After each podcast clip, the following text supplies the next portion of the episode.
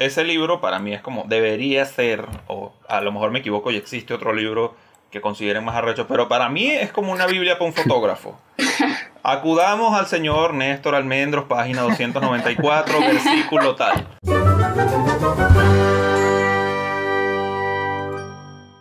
Bienvenidos a Sobreexpuesto, el podcast en el que hablamos de cine y de la seguridad laboral de las actrices que hacen de esposa en las películas de Nolan. Con ustedes, Silvio Loreto. Hola. Sofía Luis. Hola. El espíritu de Emiliana Casal. Wilderman Niño. Hola. Y quien les habla, Wilmar Niño. Hoy tenemos además un invitado, Camilo Paparoni. Hola. este, ajá, bueno, eh, Camilo Paparoni es un director de fotografía, este, ha hecho cortometrajes, ha trabajado en publicidad, tiene un largometraje y, eh, de ficción, y tiene otros proyectos de largometraje documental y bueno, es nuestro amigo. Básicamente. Amigo de la casa, que es lo más importante. y es nuestro primer invitado con cámara a distancia, porque, bueno, la otra vez que fue Diora estaba aquí en mi casa. Entonces es algo nuevo. Ay, me siento especial, qué bueno. Gracias, gracias. eso para que nos excusen cualquier cosa que nos pueda salir mal, porque si algo estamos acostumbrados en este podcast es a que nos salgan mal las cosas la primera vez. es parte de nuestro branding. Entonces, si estamos acostumbrados, ya de por sí es una marca autoral. Así que no lo vendas como un error. Nuestras redes sociales son Sobreexpuesto Podcast en Instagram, Sobreexpuesto P en Twitter. Y las redes sociales de Camilo son Camilo Paparoni en Instagram. Y tiene una cuenta en donde está vendiendo cocuy, que es desterrado a Con, eh, ¿Cuánto tiempo tiene la página, Camilo? más o menos Mira, desde que ya la lanzamos oficialmente, poco tiempo, dos meses. Sí, de este año, exacto. De esta cuarentena. Correcto. Tiempo bebiendo cocu y desarrollándola, bueno, eh, bastante más. Mucho tiempo ya. Entonces, si necesitan de Camilo para que sea de té, bueno, Camilo Paparoni, si necesitan un poco de cocuy, está desterrado a Entonces, bueno, ya podemos iniciar. Camilo, para, o sea, para, para quienes nos estén viendo que, que, no, que no estén muy familiarizados con, con el mundo y con, con, el mundo del cine, cuéntanos cuál es el trabajo. O sea, tú eres director de fotografía. Correcto. ¿Qué, ¿Qué, es lo que hace un director de fotografía? ¿Cuál es tu trabajo en un, en un set de rodaje? Bueno, eh, siempre es como un poco complejo explicarlo porque involucra muchísimas cosas, pero el ejercicio de llevarlo a pocas palabras eh, siempre lo sintetiza bien y había muchos directores de fotografía que lo sintetizan muy bien. Es el encargado de registrar la imagen y de velar por ella de un proyecto audiovisual. Eh, desde dónde va la cámara, colores, luces, movimientos, eh, sí, abarcar todos los aspectos que comprenden la captura de esa imagen es la dirección de fotografía. Ok, o sea, es que yo digo para la gente que no, que no sepa, pero la verdad es que incluso a mí mismo a veces me cuesta entender, por ejemplo, o sea, yo a veces tengo la, como la dificultad de, de cuáles son las labores o cuáles son las obligaciones, los deberes, las responsabilidades separadas de, de un del director de fotografía.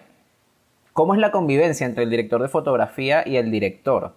Eh, a la hora de tomar decisiones, por ejemplo, de decidir cómo, dónde se pone la cámara, de decidir con qué lente se graba, de decidir eso, las decisiones en, torno a, lo que tú decías, a la, imagen, hasta qué punto es una tarea solo del director de fotografía o es una tarea compartida, hasta qué punto el director se puede meter en esa tarea.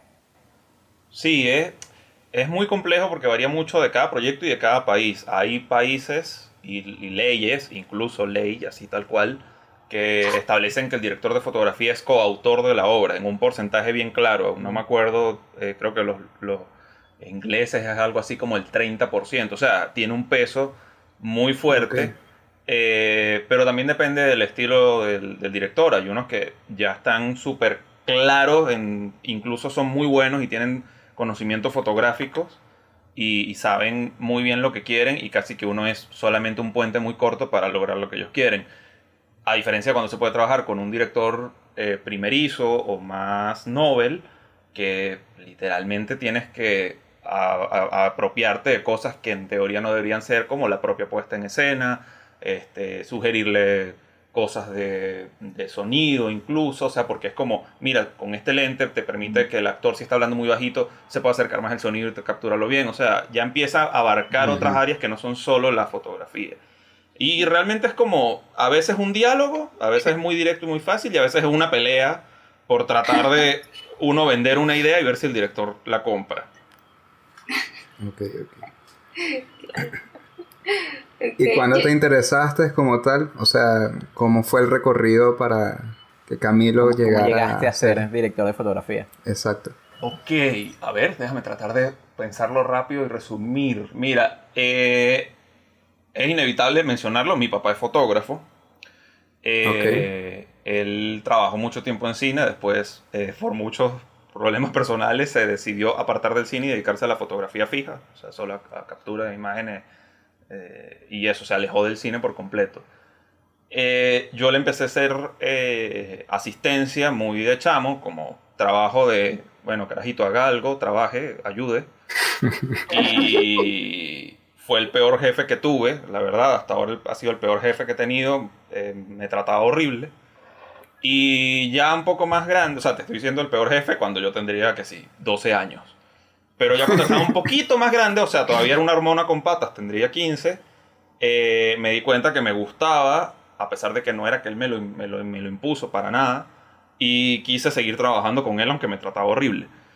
Y eso me hizo darme cuenta que, ok, esto me gusta, y en algún momento aspiré a decir, wow, quisiera estudiarlo. Y era muy difícil entrar a la escuela de, de medios audiovisuales de la ULA, que es donde estudié. Yo básicamente quería ser como quien dice un build técnico de cargar cables y, solo ser asistente. Y por suerte logré quedar en la universidad y pues bueno, empecé a trabajar, eh, empecé, empecé, a estudiar cuando realmente mi plan era eso, venirme a Caracas a recoger cables. Y una cosa llevó a la otra y bueno, terminé asumiendo dirección de fotografía cuando inicialmente yo lo que quería hacer era eso, el que llevaba los pesos para la grúa. Ok, ok. Pues yo, quería preguntarte un poco, este, por cómo, o sea, cómo es la enseñanza ya en la ULA. Y sé que, hablando contigo en alguna otra oportunidad, eh, sé que la ULA es un poco más especializada en, o sea, si tú, si tú quieres ser director de fotografía, hay como un grupo y, y como que te forman para eso. Este, por ejemplo, aquí en las universidades de, de, acá de Caracas que dan cine, al menos en la central, que es la que conocemos un poquito más, este, eso no está.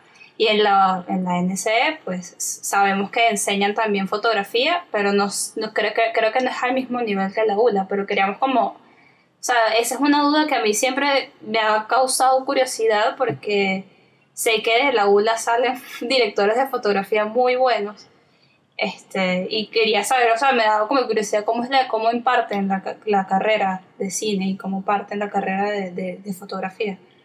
Claro, y ustedes son los cinco, cinco, ¿verdad? De la central. Sí, menos, Willerman que... Cuatro de cinco personas en este podcast están en arte en la central. Wilderman no. Ah, okay. Pero, pero Wilderman es, es, es, estudiante honorífico. Ah, okay. la central de espíritu. No, bueno, mejor todavía. Bueno, la, en resumen, lo que diferencia a la, a la ULA, o sea, la Escuela de Medios Visuales, aquí tratando de ser neutral y no decir, wow, mi escuela es lo máximo. Eh, y porque he trabajado con, con alumnos de, de, la Central, de la Nacional de Cine, de la Católica, eh, es que nosotros tenemos una base completamente práctica desde el primer semestre. O sea, desde el primer semestre tú agarras una cámara y empiezas a, a practicar y, a, y es las materias, son las materias que tienen más peso. Realmente eso por un lado es muy bueno, pero por el otro lado tiene su pata coja de que no tenemos una base teórica, argumental, este, de teoría tan buena como pueden tener la, la UCB, por ejemplo.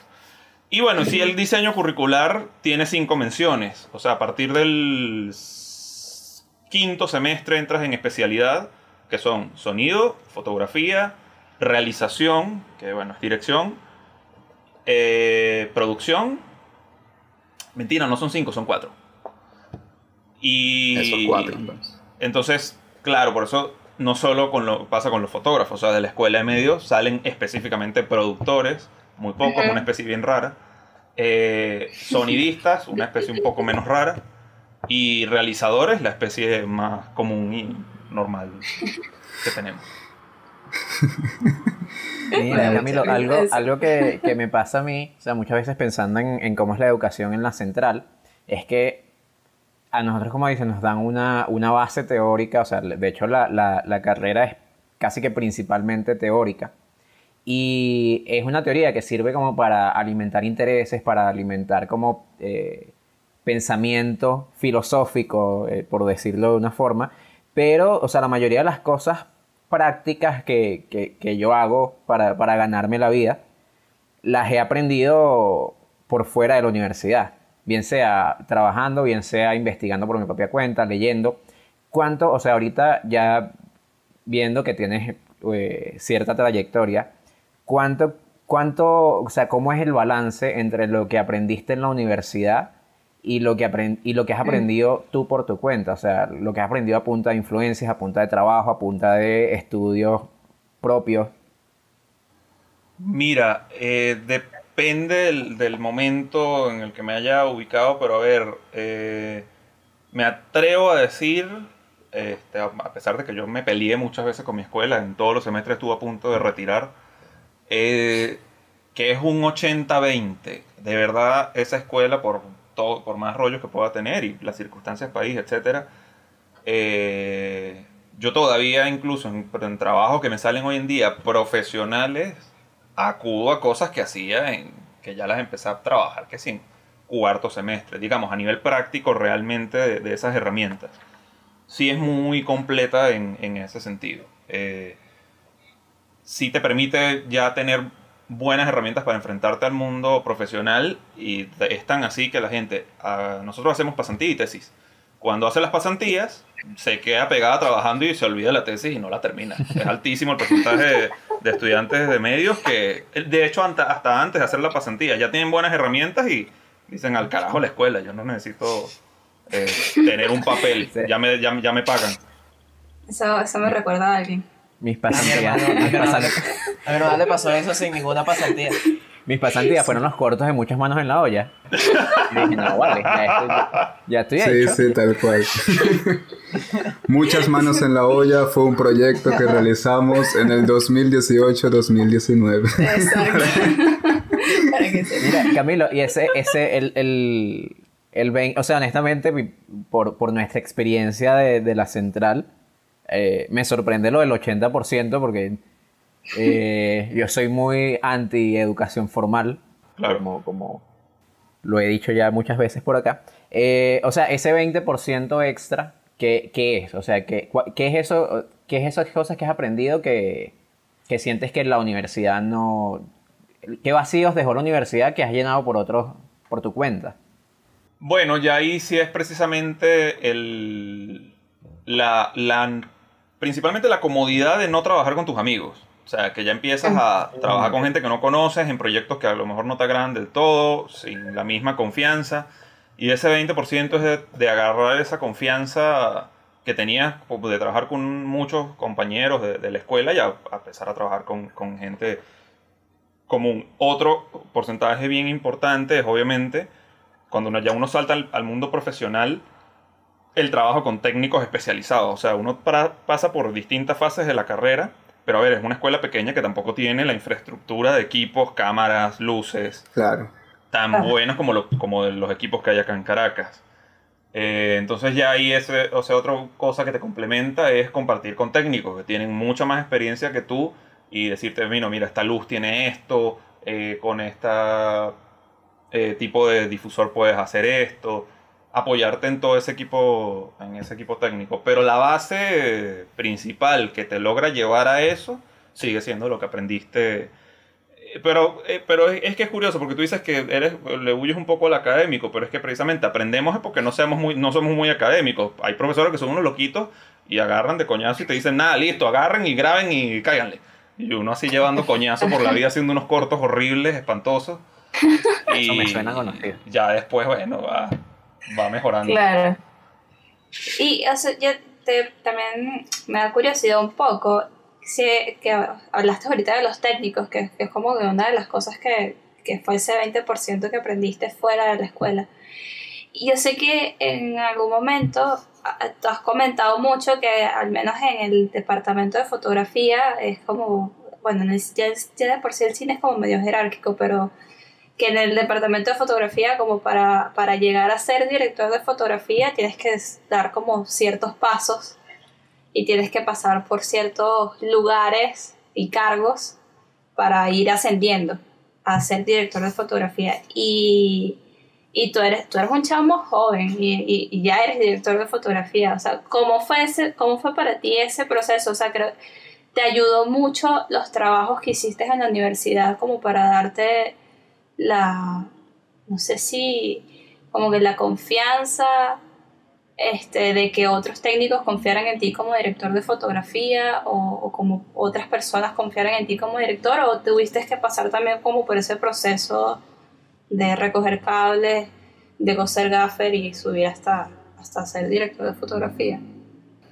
Em, sí y no. Eh, por un lado, eh, tener toda la buena base de la escuela es muy chévere, pero por el otro lado te cierra muchas puertas porque ya aquí en Caracas y, en general, yo creo que incluso en el mundo, ven a los de cineastas y sobre todo eso, a los directores de fotografía que salen de una escuela de cine, como, ah, bueno, este carajito que estudió cinco años o tres, Mm. Cree que sabe más que uno, que tiene, obviamente, señores que son maravillosos y tienen 30 años y 65 películas. Claro. Entonces, esa el hecho de venir de una escuela a veces hasta te puede jugar en contra. Eh, hay que tratar de, de- de ganárselos, de aprender de ellos, obviamente. Y a mí me costó al, al principio mucho porque era un choque, pues era como este carajito que... Y todavía, uff, todavía me sigue pasando que bueno, y este carajito que, que viene a, que viene a supuestamente dirigir, ¿no? Mm. Y ahí es donde trata de, de jugar un poco, por un lado la humildad de, de- de querer aprender de ellos, pero por otro lado de verdad ser hábil y estudiar mucho y conocer muchísimo para que no te vengan a, a opacar ellos con ese esquema jerárquico de que no recogiste cable por dos años y luego dos años de maquinista y luego dos años de no sé qué, para poder escalar, escalar, escalar hasta llegar a, a ser eh, director de, de fotografía. Yo eh, no- obviamente no tuve ese recorrido tan grande, recogí bastante cable, he hecho, fo- he hecho foco, asistencia de cámara, maquinaria, gaffer, De hecho, todavía lo hace siendo director de fotografía. Claro, y es, y es muy chévere y es algo que te enseña que te enseña la escuela, que no todo el tiempo ya, ya llegaste a director de fotografía, no te puedes rebajar a, a hacerle, por ejemplo, gaffer o camarógrafo a un colega, cosa que en el esquema tradicional, no solo venezolano, mundial, es muy difícil entenderlo. Ya tú llegas a la jerarquía y no, ya yo soy eh, Claro. director, puedo bajas, para sí. atrás. Claro, claro. Ok. Una, o sea, a mí una de las cosas de, de lo que estás diciendo es que me, me parece curioso cómo, cómo es esa dinámica de, de que tú te gradúas, tú dices esto de como que hay un, un rechazo de alguna forma al estudiante que al estudiante recién graduado, al estudiante de cine que está entrando en el mundo laboral, porque además me imagino el cargo de director de fotografía es- eres un, una, una cabeza de área, una cabeza de departamento. Eres como el, el jefe de un departamento y me imagino que muchas veces habrás, habrás tenido que, que, como gente a tu cargo, que con mucha más experiencia y con muchos más años en, en- en la industria del cine que tú. Entonces me imagino que es, no sé, debe ser como... ya que mi, mi gato se metió en la toma. Debe ser como, como estresante o... ¿Cómo, cómo manejas ese estrés de, de tener que decirle qué hacer a gente que a lo mejor puedes, puedes pensar que, que sabe más que tú o que tiene muchos más años trabajando que tú?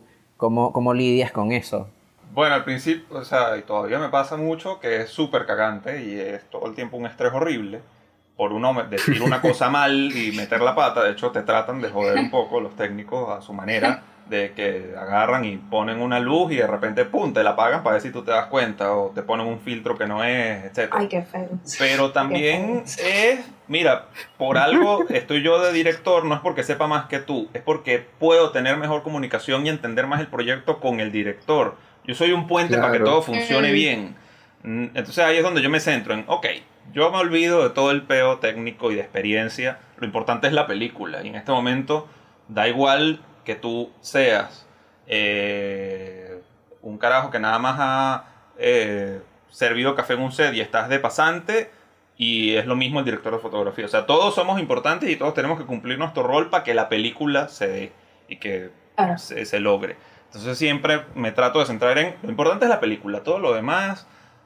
Si meto la pata y digo una luz que no es o pido un filtro que no es, ya, ya vendrá y, y se compondrá. Porque si uno está pe- pensando solamente en lo técnico y, de y ponerse al lado de, de con quien estás trabajando, pues nunca vas a poder avanzar porque todos tenemos distintos grados de aprendizaje, ¿no? Incluso ustedes mismos pueden tener, bueno, Sophie sabe más de tal cosa, este pana sabe más de tal cosa y todos Claro. tratamos de ir en función del proyecto. Camilo, y, o sea, en cuanto a, un tema que conversamos y que, que queríamos como traer, porque ya tú no- nos diste un- una especie de adelanto, eh, tus influencias, o sea, nosotros, por ejemplo, en mi caso, a lo que más me inclino o lo que me gustaría hacer es la dirección y obviamente tengo, tengo influencias, o sea, tengo ciertos directores a los que veo con admiración y a los que me gustaría no copiar, pero sí eso, muchas cosas de ellos, muchas cosas de su estilo me gustan. En tu caso, como, como director de fotografía, me imagino que habrán directores de fotografía igual, que son influyentes para ti, que, que han alterado, que han cambiado, que han influenciado de alguna forma tu estilo. Eh, ¿Qué nos puedes decir de eso? O sea, que... ¿Quiénes son? también? o sea, así como más o menos cuáles, porque sí, he pasado por muchos, pero como los principales. Exacto, ¿cuá- ¿cuáles son las influencias y cómo, cómo, cómo se manejan esas influencias? O sea, son más en un sentido técnico, en un sentido visual, en un sentido, no sé, más de, de filosofía sobre la dirección de fotografía. ¿Qué, ¿Cómo han sido esas influencias? Bueno, yo eh, inicialmente mis, y todavía, mi, mi primera referencia de qué era un director de fotografía, y aquí es donde vuelvo otra vez a la escuela, parezco como cu- cuña comercial de la escuela de medios audiovisuales, eh, era, eh, es, no se ha muerto, que bolas tengo yo, es Cesari Yabor. Eh, eh, Cesari, eh, para quienes no lo, no lo conozcan, es uno de los principales directores de fotografía de, de, todo, de, de gran parte de la cinematografía venezolana, a pesar de que es un polaco con ese nombre, eh, vivió, o sea, se vino de la escuela de Lodz, digamos, de una de las más prestigiosas, y paró aquí en Venezuela y se quedó. Y trabajó toda su vida en Venezuela y todas sus películas en, en- en- en gran parte acá. Y tuve la suerte de, antes de entrar a la escuela, yo ya había visto películas donde le había hecho la dirección de fotografía, que básicamente son todas las de, de Diego Rizquez. Eh, Ujú. que se yo me acuerdo haber visto Miranda y ver en los créditos César Yaborki, director de fotografía. Y yo, ah, ok, esto es más o menos algo. Y eh, siendo chamo y hablando con mi papá, mi papá había sido muy pana de él. Eh, o sea, cuando recién llegó a Venezuela, Cesari no hablaba español y mi papá era el asistente de cámara. Y era así como, ok, pero ya el tipo es un duro. Y no puedo creer que mi papá haya sido amigo de este carajo. Entonces, eh, investigué más sobre él y luego cuando veo que es profesor de la escuela de medios, digo, no, ya listo, voy a estudiar aquí para por lo menos conocerlo. Tuve la suerte de ver clases con él porque él siempre se ausentaba ciertos semestres por, por los rodajes y me sigue pareciendo un gran maestro y para mí es uno de los principales. Luego, eh, gracias a, a, a Cesar y a otros maestros que tuve, conocí a Néstor Almendros. Y ahí me volví, pero fan completamente de, de Néstor Almendros y hasta el sol de hoy creo que sería mi primera y principal referencia. Ya después de ahí tengo Testigo como de otro... Néstor Almendros. Sí, el estilo Testigo. completamente de, de almendroso. Pero ya de ahí tengo como otros, otras cosas, pero otros directores, por supuesto, muchísimos también venezolanos. eh, otros de, de- de afuera. Pero como cosas a las que siempre recurro y que son muy frecuentes, todo el tiempo estoy revisando cosas de Cesari o la obra de, de Néstor O Almendra. sea, podrías decir que Néstor Almendra es tu pastor. Sí, porque totalmente, es mi pastor, pero completamente y por, por, por su esquema y su forma de trabajar, por la filosofía, por las películas que hizo y porque es uno de los pocos directores de fotografía que se ha puesto a escribir, a transcribir y decir, ok, miren, la dirección en su maravilloso libro, que se llama Días de una cámara, eh, hizo una gran labor de tratar de condensar toda su experiencia. Y eso es como lo más valioso que, que hizo, pasar a esa faceta de escritor. Claro, Hace de- rato, hace rato cuando tú estabas hablando de, de las menciones que había en, en la escuela de medios audiovisual, este, lo, lo hiciste un poco como un tono que me hizo recordar estos documentales al estilo Animal Planet o Discovery, que son esta, están estas especies. Creo que justamente dentro de la dirección de fotografía, Néstor Almendros es un bicho raro también, justo lo acabas de decir también, en el asunto de que transcribía de alguna manera la experiencia en un libro que fuese, que pudiese ser consumido por alguien que no necesariamente ya está en el área, porque ya hay una, una cuestión de reflexión también, y, y eso me llama mucho la atención, porque ya aquí entramos en el capítulo también, gracias, Can que sería esto, el, este señor Néstor Almendros, que, que realmente su valía, que ni siquiera está en Wikipedia. En Wikipedia, por ejemplo, mencionan lo del libro muy por encimita. Me llama la atención. No, mucha gente no lo Sigue siendo conoce, como ese un libro. conocimiento, sigue siendo como un conocimiento muy por, o sea, que, que, que sabe la gente que le interesa el, el área. Me llama mucho la atención eso. De hecho, me pasaba cuando, cuando vimos la, la primera película que nos recomendó Camilo, La coleccionista. eh, sin conocer, o sea, yo no había visto ninguna película fotografiada por Néstor Almendros. Y algo que le decía a mi hermano era como, no tengo claro en realidad hasta qué punto eh, Néstor Almendros es, es un director de fotografía reconocido mundial- mundialmente como director de fotografía, porque yo lo conozco es por el libro. Exacto. Y entonces me parece curioso eso de que, de que Wikipedia más bien el libro se lo, lo pasa, lo menciona muy de pasada. Lo que pasa es que sé que él, él hizo muchas. Corrígeme, Camilo, si me equivoco. Él, él, él fotografió muchas películas de la nueva ola francesa, entonces creo que también. No sé por qué razón. O sea, hizo muchas pelis, pero tampoco es que eran películas muy reconocidas. Este. Este. Sí, él se paseó por, por muchas cosas. O sea, él se paseó por el Ah. cine más experimental, no tan experimental, pero cine más intenso. Y bueno, y también tuvo Sí. Exacto, sí. de taquilla buenos como eh, Days of Heaven, Kramer contra Kramer. eh, Ju- Justo las dos que vi. Es que esas son las más taquilleras realmente, creo, de él. Sí, eso, son las más populares. Claro. Pero Claro, porque es- son las que hizo en Estados Unidos también. Hay, hay- sé que hizo otras en Estados Unidos, pero esas son como más. O sea, Terrence Malick era ya tenía nombre, pues. exacto, Eh, exacto. Y, y Kramer vs. Kramer era de, de una productora también más o menos grande. Bueno, grande, era Columbia. Sí, sí, y él, digamos, ese libro para mí es como, debería ser, o a lo mejor me equivoco y existe otro libro que consideren más arrecho, pero para mí es como una Biblia para un fotógrafo. Acudamos al señor Néstor Almendros, página 294, versículo tal.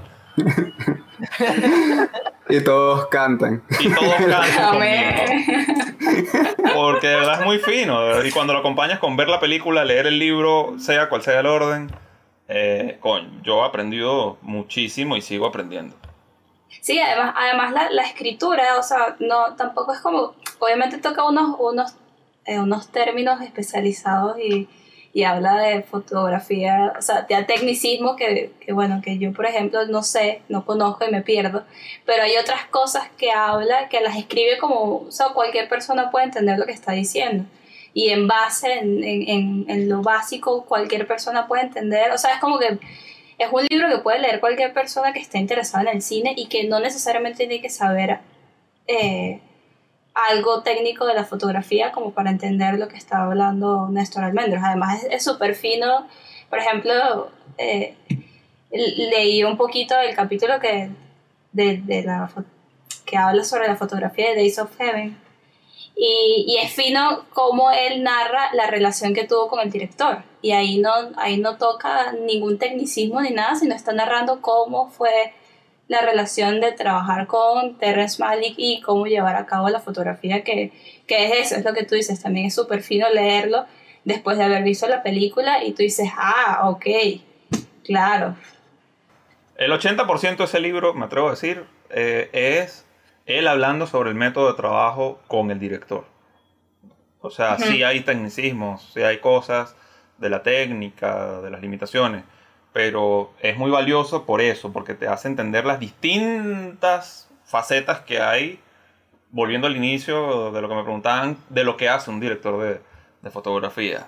De hecho, hay una frase buenísima que es justo el inicio, yo casi que me la sé de memoria, que dice, el, el- el mero inicio, inicio del, del libro es, Salmo muchos me preguntan, exacto, Salmo número uno del, de nuestro Dios de la fotografía, él, pregunta, él dice algo así como, muchos me preguntan qué es eh, ser un director de fotografía, y, y yo les respondo, o para qué sirve un director de fotografía, y yo les respondo, para casi todo y para casi nada, o sea, sirve para mucho y sirve para poco porque sus funciones varían demasiado, varían muchísimo de, de una película a otra. O sea, en unas dice, yo en algunas pareciera que soy el encargado de solo darle rec a la cámara y a veces ni eso, porque estoy sentado en una silla viendo un monitor mientras alguien más le da rec a la, a la cámara y ni siquiera la opero yo. Entonces, eh, muchas veces pues no entienden, no se entiende muy bien para alguien que no sepa de cine eh, qué hace el director de fotografía. Y a, ser- y a decir verdad, alguien que sabe cine y yo como director de fotografía, todavía a veces no lo entiendo muy bien si soy el psicólogo el director o si soy el que dirige a los eléctricos para que pongan las luces. Eres ambas, sea, A veces me imagino que tienes que ser ambas, ¿no? sí, O sea, varía. porque, porque en el set el director de fotografía es el que está al lado y, y, y Sí, es uno también... de los más cercanos al director. Exacto. Y ¿sabes? Hay, hay algo que me gusta mucho en Star Mendes y creo que podemos hablar ya como de las películas en general, es, es que, o sea, sé que su, pro- su, su, su proceso, su, su- sí, su proceso eh, en Europa fue distinto a Estados Unidos porque en Europa él podía, justamente creo que él como que le gustaba mucho agarrar y manipular la cámara porque sentía que realmente estaba fotografiando algo, que, que realmente estaba sintiendo con la cámara y que realmente lo que estaba sucediendo en la escena era, eh, eh, o sea, él lo estaba, él lo estaba viendo, o sea, como, como que si fuese la cámara una, una especie como de su ojo, un poco, como una extensión de su ojo. Y que cuando no le, en proyectos que no le, no, no pasaba esto, era un poco extraño y de hecho me da mucha curiosidad que en, en Estados Unidos es, hasta un síndico, o sea, es una ley que el director de fotografía no puede agarrar la cámara. Sí. Imagino que es por, por un tema de, no sé, que si, de- no sé, que si se... Ajá, exacto. Que no podía agarrar la cámara y me, y, y me imagino cómo debe ser eso como un director de fotografía. O sea, yo no, no sé si está todos los acostumbrado a directores... un, un ritmo de trabajo distinto. Exacto. Y que, y que nada, tenga como que adaptarse a una especie de, de forma distinta de trabajar la que, que no es la que le pertenece, pues que no es la que le gusta, que no es la que... No, Y, totalmente. y de hecho lo menciono porque en Days of Heaven, por ejemplo, él, él dice que, que Terrence, Terrence Malick le permitió hacer muchas cosas, a pesar de que no podía manejar la cámara y que a veces lo hizo. Eh, fotográficamente le, le permitió muchas cosas y, y como que hablar con él fue demasiado abierto y la fotografía de esa película es hermosa, cada plano es bellísimo. Si no, no pudieron y- negarle el Oscar. No hubo forma de que No pudieron negarle el Oscar. Exacto. Y, y en cambio, por ejemplo, Kramer vs. Kramer este, era otra cosa diferente. Sí, Eh, tal cual. Que, que respondía ya más a, bueno, un- a una fotografía de una industria hollywoodense que, que trabaja de cierta forma. Eh, En la No misma sé. coleccionista también. exacto. O sea, a pesar de que no era, no era industria de Hollywood, sino ya nueva ola, No, pues también o sea, no es algo tampoco tan apoteósico como en Days of Heaven, donde uno sí se queda así como, mierda, ¿qué es esto? esto es demasiado, o sea, es sobre... Una producción increíble esa vaina. Sí. Bellísimo. Quería justo, o sea, comentar algo sobre, hablando de esto de, de la fotografía de Days of Heaven en comparación, por ejemplo, a Kramer vs. Kramer.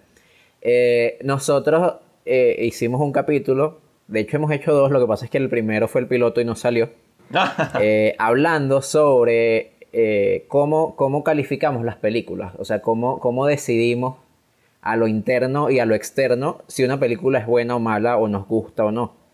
Claro. Eh, por ejemplo, en tu caso, que, que eres director de fotografía y, tienes mu- eh, mucho conocimiento en esa área, ¿cómo, o sea, cómo si yo veo una película, o sea, yo como público, me doy cuenta de, de una buena o una mala fotografía?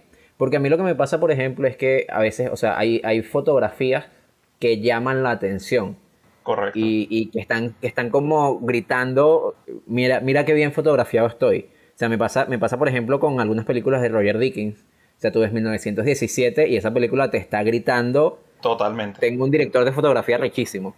Y pasa también en Days of Heaven. Pero entonces ves algo, por ejemplo, como Kramer vs. Kramer, que es el mismo director de fotografía, y es como algo mucho más sobrio, mucho más funcional.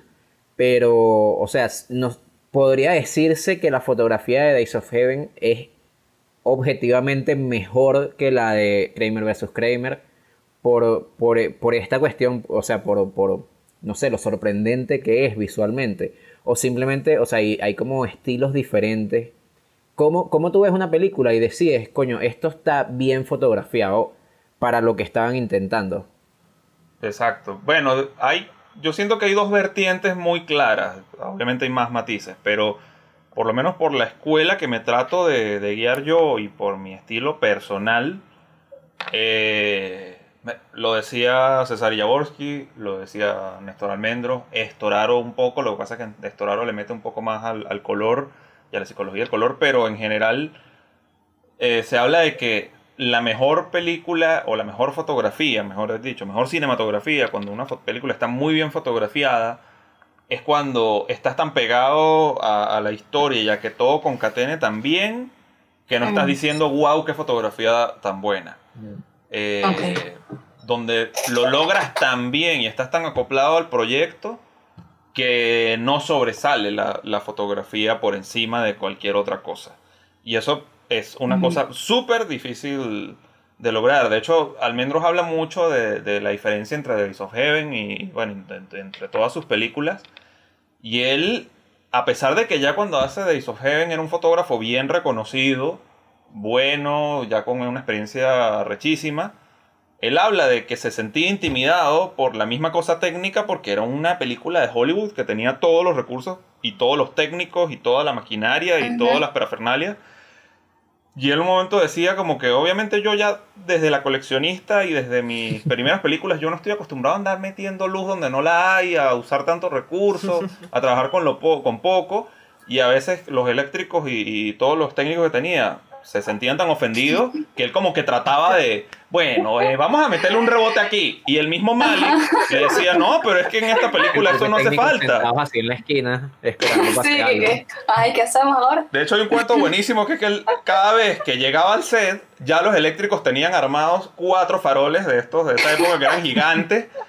Y él lo que llegaba era decirles, no, bueno, desmontenlos porque no lo vamos a usar. Que bueno, para este plano vamos a necesitar que me quiten todos esos focos. Sí, sí. Y no lo entendían. Y el tipo dice que hasta los invitaba a los eléctricos a ver los roches, a ver la- la- las pruebas que llegaban del laboratorio. Y los tipos ni siquiera se molestaban en ir a la prueba para verlo. O sea, era como, este loco de dónde salió, ¿qué le pasa?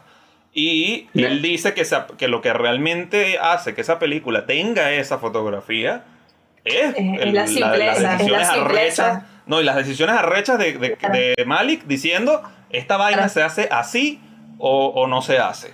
Y no me Claro. vale madre que ustedes vengan a, a patear y a rechace. Y los productores, que eran los más arrechos, lo sabían también. Y es que ahí, por ejemplo, hace rato cuando al principio que, que yo te decía que me cuesta a veces la diferencia entre el trabajo y las responsabilidades del director y el director de fotografía, ahí, por ejemplo, hay algo, o sea, uno ve Days of Heaven y es de esas fotografías que, que a mí me parece que, que gritan, "Mi- mira lo bien hecho que estoy, o sea, eh, es una película que entra por los ojos, Exacto. mucho más que otras. porque Exacto, pero porque por ahí es, ojos. ahí es- es que Wow. hay una frontera muy arrecha de decidir, porque Malik Claro, es muy pero, visual. pero lo que voy, exacto, uno ve Claro. otras películas de Terrence Malick y ves ese estilo. Claro. Entonces, ¿hasta, hasta qué punto eso es Terrence Malick o es, o sea, ¿a qué parte de esa fotografía que está gritando es Terrence Malick y qué parte es N- Néstor Almendro? Exacto. Bueno, que a yo- veces, a veces es como difícil la, la, la frontera. es muy delgadita, muy delgadita y, y yo creo que lo sabroso es cuando llega a ser 50 y 50, o sea, que el director te propone y te, te da retos y tú también tienes que meterle el reto y lograr ese, ese diálogo y, y esa, y esa batalla entre, entre los dos es más sabroso que cuando simplemente ya todo está tan dado y no hay retos y es como tan establecido obvio, hay películas que lo exigen y que sean así, como él pone el ejemplo de Kramer versus Kramer. Pero no hay esa, ese riesgo que al correrlo, pues te puede salir muy bien o te puede salir muy mal. O sea, hoy en día nosotros la vemos con, no me acuerdo cu- de qué año es Days of Heaven, pero creo que son cuarenta y pico de años después. 70 y pico. Ajá, exacto. Pero en ese momento era súper transgresora esa fotografía porque jugaba con eh, eh, contraluces muy duros, este, exponía de otra manera, no metían luces de relleno en ninguna parte. eh, eran riesgos muy rudos y los técnicos eran como, esto es una película de mierda. Y bueno, mira, le dieron un Oscar. Era un Oscar. Sí, además trabajó con poco, que eso es lo, eso es lo que creo que desde que me lo presentaste me gustó mucho eso como la simpleza. De- Y trabajó con de- poco, pero tenía mucho. O sea, obviamente con- hay una toma donde caen Exacto, semillas de- en, el, en helicóptero. O sea, Sí, bueno, es que ya. Sí. o sea, había producción, pues. Sí, hay, Sí, una, sí, hay una toma en la que tienen, que tienen la fogata y se ven el montón de partículas de- del fuego volando. Que yo le decía a mi hermano que ver, me imagino los cinco carajos con, echándole viento a ese fuego para que esté toda la- todo el plano. No, y, es- y un, y un chiste buenísimo, es- él lo dice, él dice, eh, o sea, que los de eléctricos andaban todos frustrados porque en vez de poner lámparas y hacer su trabajo, los puso a cargar antorchas, soplar fuego, Sí, sí. manejar no sé qué vaina, y los técnicos ofendidos porque no, eso no es mi trabajo. Ay, coño. Él estaba como, si saben cómo soy, ¿para qué me invitan? Tal cual. Exacto. Tal cual, si saben cómo soy, ¿para qué me invitan? No sabía esas, esas lo están buenas esas anécdotas. el Voy a leer el libro porque. Coño, su madre. Te lanza unas anécdotas arrechísimas tipo, bueno, hacer cine en Europa y en Estados Unidos, pues no es tan distinto, solamente que en Estados Unidos hay más comida y más donas y más café. No hay nada, así que me dice, este más. Ahora, yo tengo una pregunta sobre él y sobre el libro como tal. O sea, porque por ejemplo estamos hablando de dos procesos súper distintos de, de también de hacer cine. Que, que vengamos hablando de la nueva ola francesa y por otro lado una cosa más industrial. Él en el libro habla sobre cómo fue su acercamiento a documentales, por ejemplo, porque esta, esta tarde me, me vi el, de, el del general Idi Amin Dada, allá en Uganda, el dictador que, que Ah, yo Uganda y él no fue el director. ese, sí, él, él, él habla sobre el documental hacia el final del libro y, y literalmente es como muy bonito lo que dice, eh, un poco eh, egocéntrico, pero es cierto, él dice, o sea, yo ya después de que me consolidé y ya era, tenía Oscar, había trabajado con Romer, con este Malik, es con todos los directores más arrechos, tanto europeos como, como americanos, trabajó con, con Scorsese. Eh, en algún momento dice, ok, yo me di cuenta que ya yo estaba consolidado, pero habían cosas en el mundo que había que contar y por eso prefiero, se prefirió acercarse más hacia el documental al final de... Ya él había hecho documental a sus inicios, pero decidió eh, potenciarlo más porque dijo, ok, yo ya tengo el conocimiento técnico y, y la capacidad Sí. de- de- de- de acercarme más al documental. Y, y- y tengo un amigo que decía que si él hubiera sido documentalista, o hubiera sido creo que más arrecho que fotógrafo probablemente. Porque tenía una, una facilidad de lograr cosas con muy poco que hubiera hecho unos y una sensibilidad arrechísima que hubiera hecho unos documentales él como director increíble. Pensando No, y una además paralela. arriesgado. arriesgado porque está, por ejemplo, ese que está, o sea, de verdad hizo el documental, fotografía el documental con el dictador, que lo, que lo tenía aquí al frente. Y luego también aquí un documental que quiero ver, que es sobre, sobre cómo reprimían a los homosexuales en Cuba, que él vivió bastante tiempo en Cuba. Entonces es como hablar de un problema que, que, que sé, sé de primera mano. Yo voy a buscar a ver si se puede conseguir. Yo he tratado No de buscarlo un par de veces y no lo, no lo he conseguido, pero por ahí debe andar. Ok, ok. Mira, ya que mencionas lo del, o sea, que mencionan estos documentales, y creo que tú, tú has trabajado en ambas áreas, Camilo, en, en ficción y en documental. Sí, ¿Cómo, o sea, el trabajo del director de fotografía no, a mí por ejemplo no, no me queda tan claro en documental, ¿cómo, cómo se diferencia el trabajo de- del director de fotografía en ficción y en documental? Porque en ficción yo, yo veo por ejemplo que los directores de fotografía tienen mucho de, de- de preparación y de, de toma de decisiones en la preproducción. Y, siento, siento, no sé, corrígeme si no es así, que es algo mucho más difícil en el documental. El documental es como más de tomar decisiones instantáneas y adaptarte a lo que está pasando. Entonces, ¿cómo, cómo es esa diferencia de la dinámica de, de ser, de, de hacer la fotografía de, una ficción hacer la fotografía de un documental? En documental, si, si las barreras en ficción a veces son delgadas, en documental, a mi, en mi experiencia, en mi corta experiencia, simplemente no existen. O sea, en, en documental tú tienes que a poder acoplarte. No hay un plan de rodaje, el plan de rodaje puede cambiar de la noche a la mañana, lo que quiera hacer el director puede cambiar de la noche a la mañana. Eh, el equipo técnico con el que cuentas normalmente en la mayoría de los documentales es mínimo. No existe foquista, no existe gaffer, no existe nada de eso.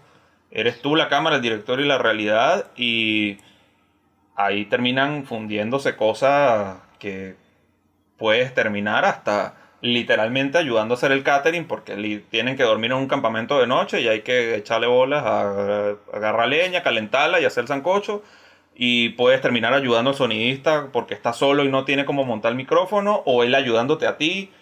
Ya la verdad en, en- en documental y Herzog habla mucho de eso, más que Almendro sobre la parte de la cinematografía en el documental. Yo creo que ya no hay barreras. Obviamente depende del estilo de, de documental y la producción, pero y más ahora con la tecnología, siento que ya no hay una línea que diga el director de fotografía en documental tiene que hacer esto y esto. Realmente no podría decirlo porque no siento que la haya. Y en, tu caso, que has hecho las dos cosas, o sea, ¿cuál, cuál como que te, te llama más? O sea, ¿cuál, ¿cuál es el balance que te gusta más o qué experiencia disfrut- disfrutas más? ¿La, de- ¿La del director de fotografía en ficción o en documental? Bueno, no le digan a nadie, a verdad, que esto es grabado. Eh, pero a mí me gusta y, y me, Nosotros lo censuramos, sí, me tranquilo. disfruto mucho más el riesgo de un documental que, que en ficción. Las dos cosas me gustan, pero en información... O si quieren saber esta información, tienen Exacto. que pagar. Exacto, pero exacto, vayan al Patreon o a la cuenta de sobreexpuesto. No, pero, de Patreon van a saber la respuesta a esta pregunta. pero a ver, es que, es que a mí me gusta, o sea, eh, el documental siempre es lo que más me ha impulsado y desde que empecé a, a- a estudiar en, en la escuela es lo que más me llama la atención y, y hoy en día me sigue llamando mucho la atención y bueno, y porque en esto, eh, Almendros tiene esas funciones y todo ese desarrollo como fotógrafo porque trabajó mucho en documental y lo entendía así. Pero a mí personalmente me gusta más ser director de fotografía de documentales. Lo que pasa es que el porcentaje, no sé cómo será en la, a ver, en, en otras eh, universidades, tanto afuera como en Venezuela, el porcentaje de documentalistas es mucho menor a los que quieren hacer ficción. O sea, directores de ficción levantas una piedra y hay. Directores de documental son contadísimos. De hecho, en la escuela habré trabajado al menos con, eh, y en general, al menos con 20 directores repartidos entre cortos y largos. Y he trabajado con tres documentalistas. Es muy escaso y, y- y- no, no es tan fácil lograr eh, ser fotógrafo de un, de un documentalista. Y también es un compromiso mucho más largo que el de la ficción. En la ficción tú sabes cuándo empieza el rodaje y cuándo termina. En el mejor de los casos, o casi Claro. siempre. En documental tú sabes cuándo empieza el documental, pero jamás vas a saber cuándo lo termina. Y me imagino, me imagino que en documental habrá muchísimos directores, no sé, por lo menos acá o por lo menos en, en- en un área más como de bajo presupuesto, que sean ellos mismos, o sea, que sean director, director de fotografía, camarógrafo, editor, sonidista. Eh, Todero, por eso- completamente. Por eso me imagino que el, el- el- el trabajo del director de fotografía de documental es como más, más, más raro, más... Es rarísimo y a mí me ha pasado con, con- con una directora que, que quiero mucho y en- fue mi, mi profesora y luego pude trabajar con ella en esa primera película como, como director de fotografía, eh, Belimar Román, que literalmente, y, y hay muchos documentalistas que lo dicen, agarran al, camar- al camarógrafo y lo usan como si fuera un trípode, o sea, la- lo apuntan para dónde va. O sea, Belimar agarrándome por un lado con una ¿Aquí mano, por va? otro lado con otra mano y moviéndome así, frenándome, empujándome. O sea, porque eso, son, están acostumbrados a ellos mismos a hacer la cámara y a quererte Un mover. cuando- inteligente. Exacto, tú eres un vil pedazo de carne que tienes que tratar de moverte, no mentira. Pero es difícil, es difícil porque la mayoría de documentalistas eso, saben muchísimo de sonido, de realización, de todo, y tratar de llevarles el paso puede ser más difícil a veces que llevarle el paso a un director de ficción. No porque uno sepa más que el otro, sino porque tienes más tiempo de llevarle el paso a un director de ficción donde marcas la escena, ves el ensayo, eh, ahora sí se graba tal, que con un director documental Claro. que es en caliente, dale, Claro. pégate. Porque el documental está más abierto a, a cualquier cosa, a que suceda cualquier cosa. Supongo, ¿no? O sea, como que tú no, no estás muy claro tampoco qué va a suceder y tienes que estar activo y, y siempre es una incertidumbre que puede pasar un día de rodaje. Claro, y me imagino también que un director de Sí, documental es y un director de ficción, de ficción tienen prioridades distintas cuando buscan grabar algo. Y a- a- adaptarse a eso debe ser difícil. Eh, Es horrible. Sí. O sea, suena... Y además, además que No le digan a nadie, pero es que horrible. tomó la, la- No, que digo que me imagino que la, la presión del documental de, de que, de que la puedes cagar, de que puedes, Sí. de que si te equivocas te jodiste porque no puedes repetir. Por eso digo que es horrible, el cague es feísimo, horrible, dígame con el foco, porque normalmente uno mismo hace el foco.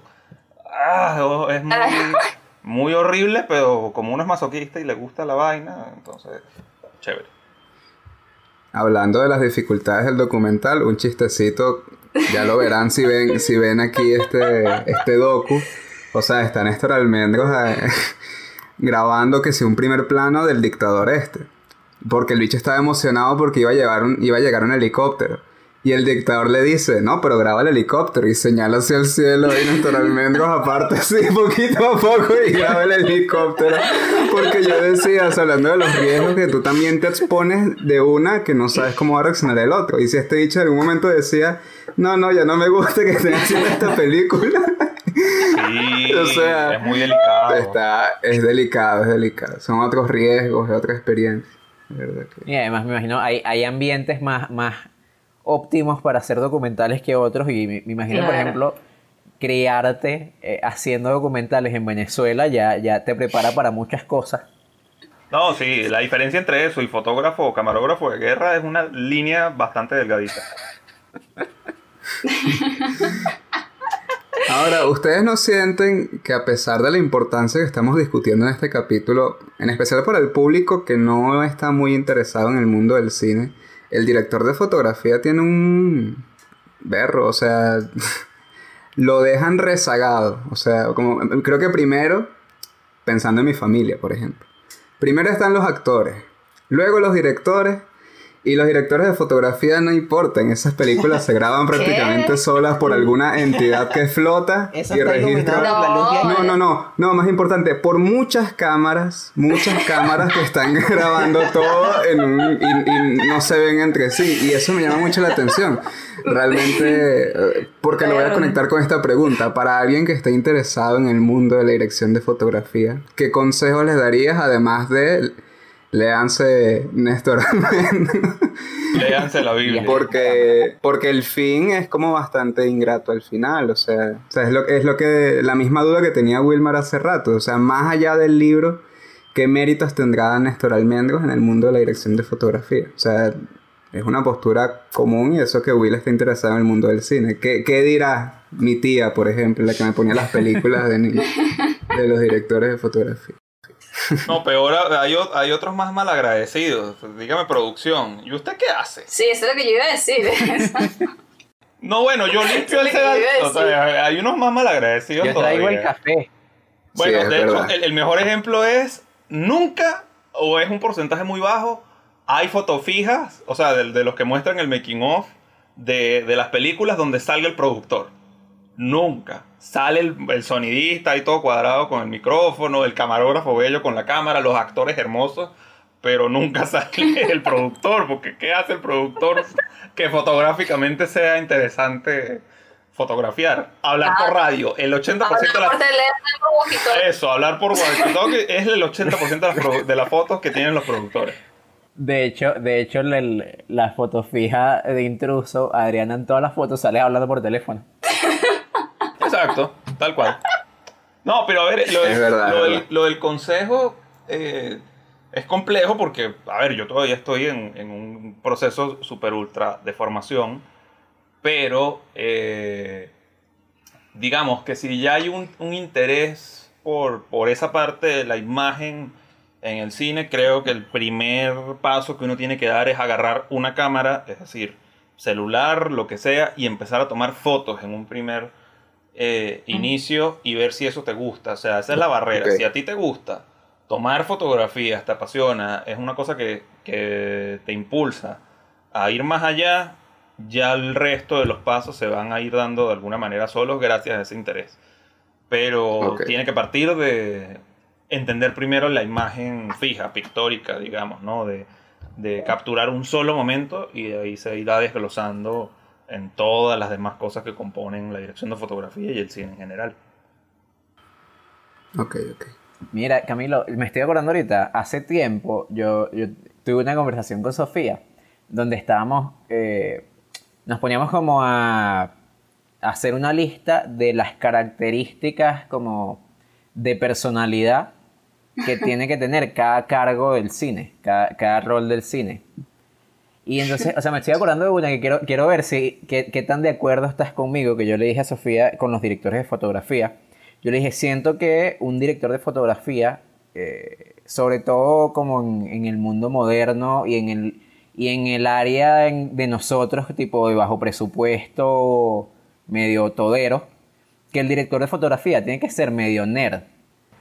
Medio que le guste la tecnología y entienda cómo funciona una cámara y sepa un pelo de electricidad y sepa un pelo.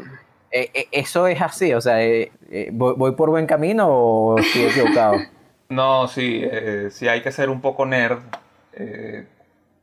volviendo al pastor Almendros, él mismo dice que aunque le huyas a la técnica, hay ciertas cosas muy, muy claras que tienes que tener.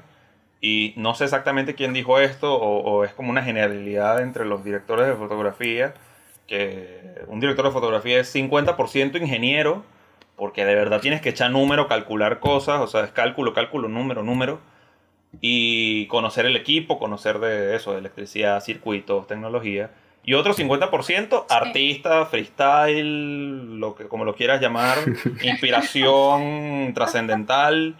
eh, pero sí tiene que tener esa buena base, ese 50% de, de nerd, porque si no la tienes, y más hoy en día todavía, eh, parece mentira, antes el fílmico y el soporte analógico de que no podías ver la imagen y en directo, etcétera, era más simple, mucho más simple que hoy en día que puedes ver la imagen, toda la cantidad de parámetros técnicos, innovaciones, tecnología que hay sí. es abrumadora y, y a veces llega a ser un poco desesperante. Pero tienes que tenerla a juro. Sí. Yo, yo me acuerdo, ahorita, ahorita que estás diciendo eso, me, me acuerdo una vez este, que, que creo que iba a ser la directora de fotografía del corto de Wilma. Y yo no sé nada de técnico, yo no sé nada de nada.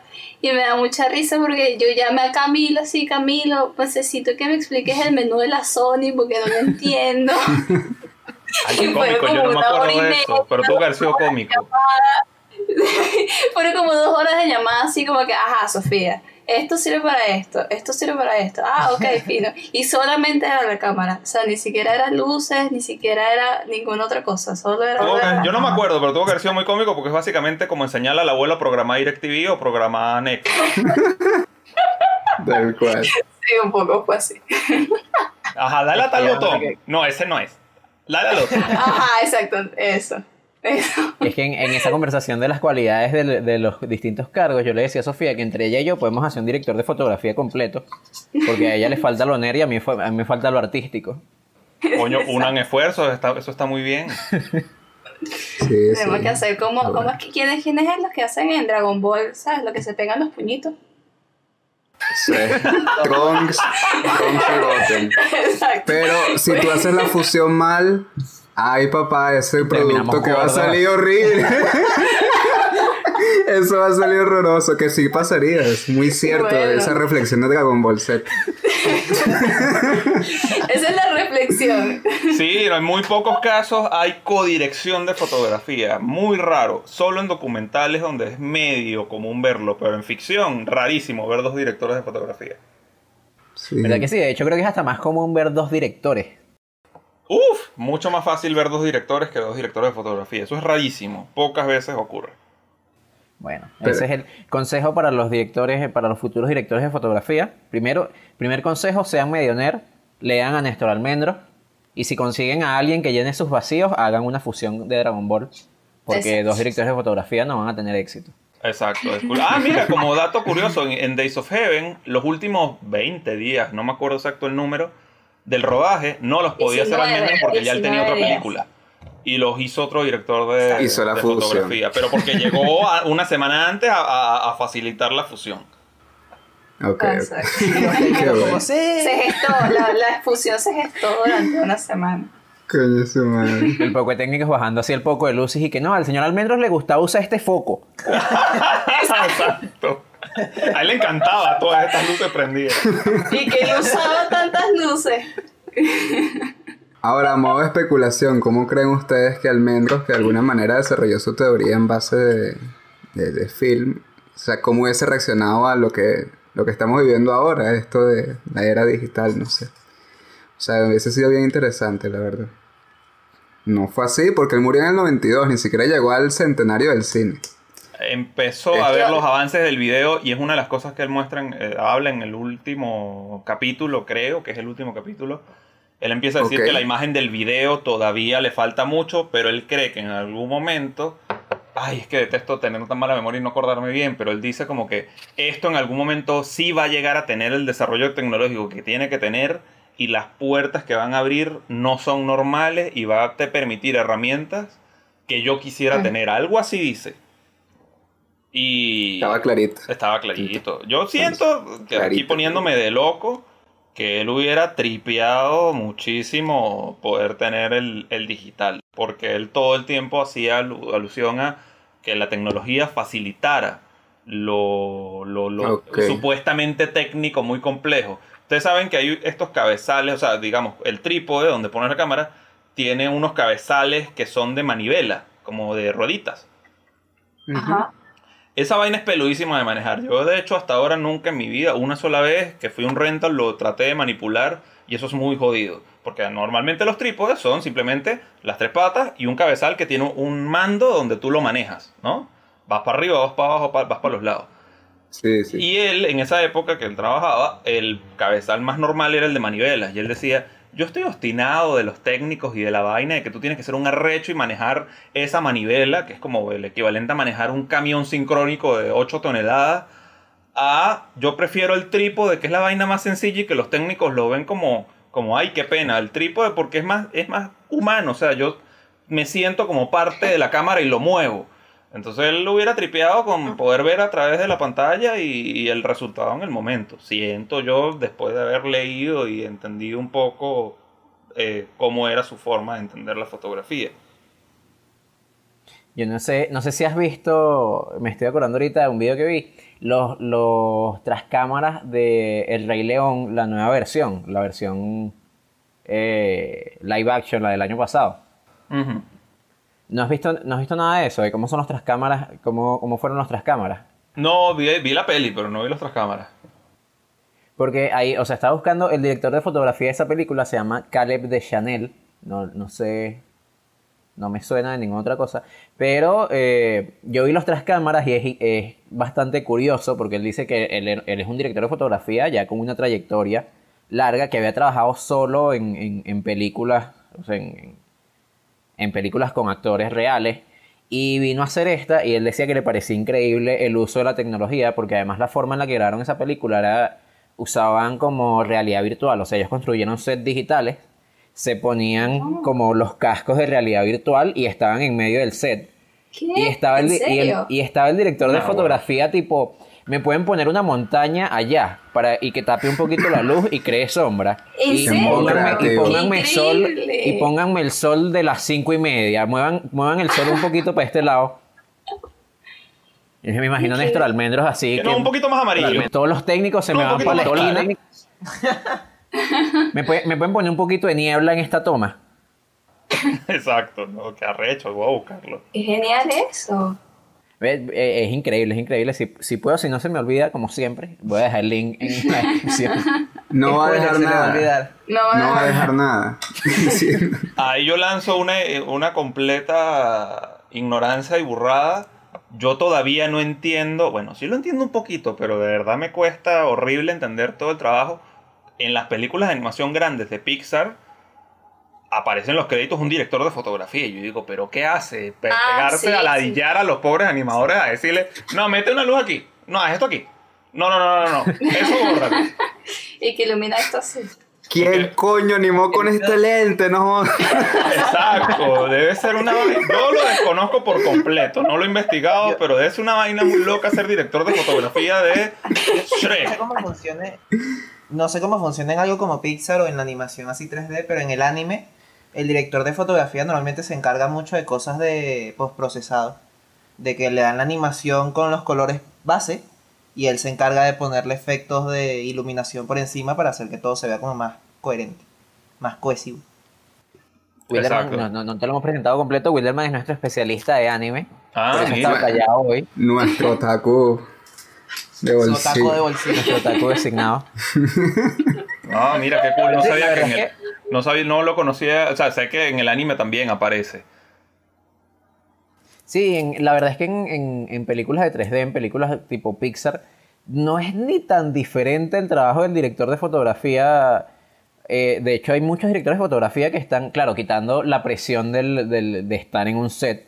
Exacto. Es como un trabajo como más calmado. Pero en cuanto a toma de decisiones, eh, es algo similar. O sea, el- el- Sí. ellos trabajan en espacio 3D con luces igual, rebotando luces de un lado para otro, decidiendo qué lente se usa, aunque sea un lente digital. Que de hecho hay muchos directores como este, el del Rey León, que, que vienen de, de la industria del cine y pasan a hacer animación o que los, los contratan estudios como Pixar. Porque además se hacen mucho menos películas. O sea, no, no tiene sentido que haya un director de, de fotografía o hay pocos directores de fotografía espe- especializados solo en, en, en trabajo En 3D. animación. Entonces muchas Claro. veces directores de, de- de fotografías ya reconocidos eh, van a trabajar en películas en 3D, en películas de Pixar, por ejemplo. Y yo imagino que debe ser similar al montaje en la animación, porque no sé de fotografía, pero yo me acuerdo que vi una vez un video como de media hora de un editor de Pixar explicando cómo demonios era el montaje en una, en una película de animación. Y lo que decía era que el trabajo de montaje es bastante similar al trabajo de montaje en una película normal, solo que en la animación está mucho más... Es mucho más fluida la idea de preproducción, producción y postproducción. Está todo como más mezclado.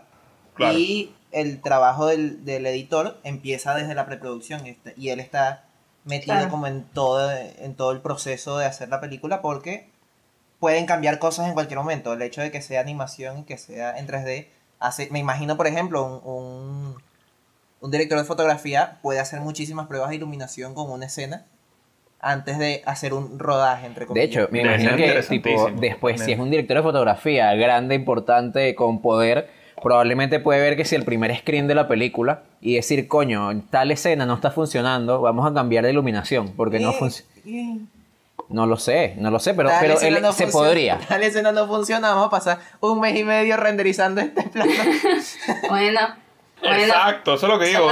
Yo, no sabría. podría. En, en cine no se puede. Sí, en animación cine se podría. Exacto, exacto. Exacto. A mí me cuesta mucho entenderlo porque una de las principales virtudes que tiene que tener un director de fotografía y, y de verdad creo que no, o, o sea, literalmente tienes que hablar mucho, hablar, hablar, hablar, hacerte entender, hablar con el gaffer, hablar con el director, hablar con el asistente de dirección, hablar con todo el mundo. Yo no sabría cómo dirigir o decirle a un grupo de animadores exactamente lo que uno quiere. O sea, eso creo que necesita un trabajo de mesa y de, eh, de- pero enorme. Y siempre me han parecido ah, eh, súper curioso que, bueno, para allá vamos. O sea, cada día el desarrollo tecnológico hace que no solo en la animación, sino en la propia fotografía puedas decidir teóricamente cómo se va a ver desde un inicio, desde el guion. Ok. Yo, yo te quiero hacer una última pregunta. Ay. No, no, yo quiero hacerte una pregunta. Tienes que elegir, tienes que elegir entre dos cosas. ¿Ok?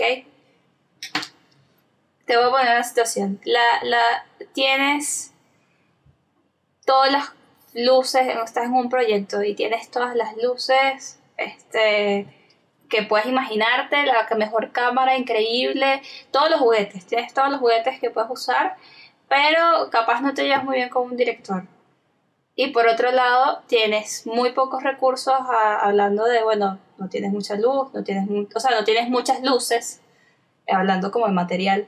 Este, la cámara capaz no es la mejor cámara, pero la historia y el director, hay como un buen diálogo entre ellos. ¿Cuál proyecto Camilo Paparoni dice, ok, me voy por este? O sea, ¿qué, qué, qué, qué te importa? ¿Qué, para Camilo, que es fotográficamente, como, como por trabajo, qué es eh, la fotografía en, en, en, en él? O sea, tener muchos equipos y poder jugar con eso. O Pero lidiar tener con un director mamagüevo. Exacto. Ya, voy a, voy a agregar algo más, voy a agregar algo más a la fórmula. Los dos proyectos tienen las mismas fechas, coinciden en fecha. Tiene- la vara. Claro, uy, de los ahora se es que puso si no, decir, Y pongamos- podría decir los dos, alguno la primero y luego el otro. la idea hipotética de que pagan lo mismo. Exacto, Es digamos que te, te están pagando lo mismo, pero en uno tiene más presupuesto. En uno tienes más equipos, pero te están pagando lo mismo en los dos. Exacto. Exacto. Ok.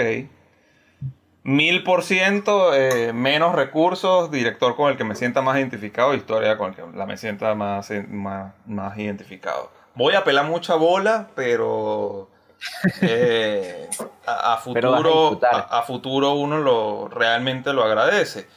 A mí me ha pasado con algunas historias, no digo los nombres porque obviamente los directores me pueden querer matar. No lo digas.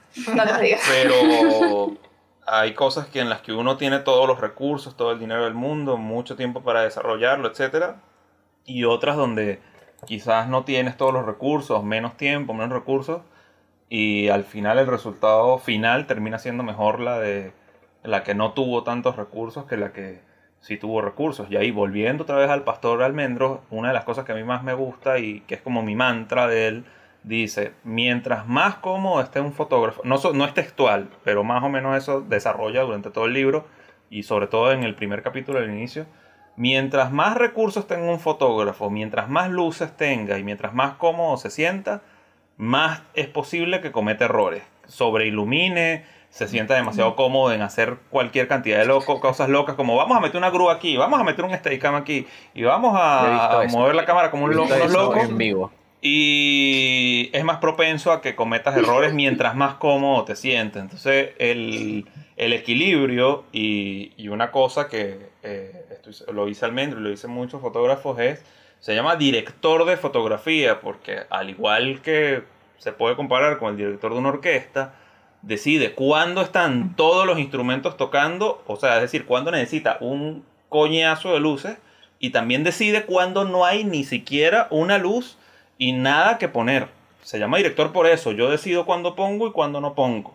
Entonces uno cae en el error de querer agarrar todos los juguetes y usarlos todos. Y la verdad muchas veces no hace falta. Y ahí está el ejemplo del Oscar de, de Days of Heaven. Él dice, casi nunca usé una luz. Y los con esta reflexión podemos concluir. Creo que es una buena Sí. reflexión para Bueno, cerrar el capítulo. Es demasiado buena Intensísima, reflexión. pero reflexión. Sí, sí. Yo le pongo una música ahí, unos violines y todo queda bien. Sí, una cosa bien dramática. Es una reflexión que le vendría bien a mucha gente de la industria cinematográfica. Sí, obvio, el desarrollo tecnológico y todas las cosas son súper útiles y hay películas que sin eso no la puedes hacer. Pero ya hay un punto en que cae en la locura. El exceso es malo, todo el exceso es malo. Sí, No usen drogas, niños. Pero teníamos que quedar con la reflexión bien hecha.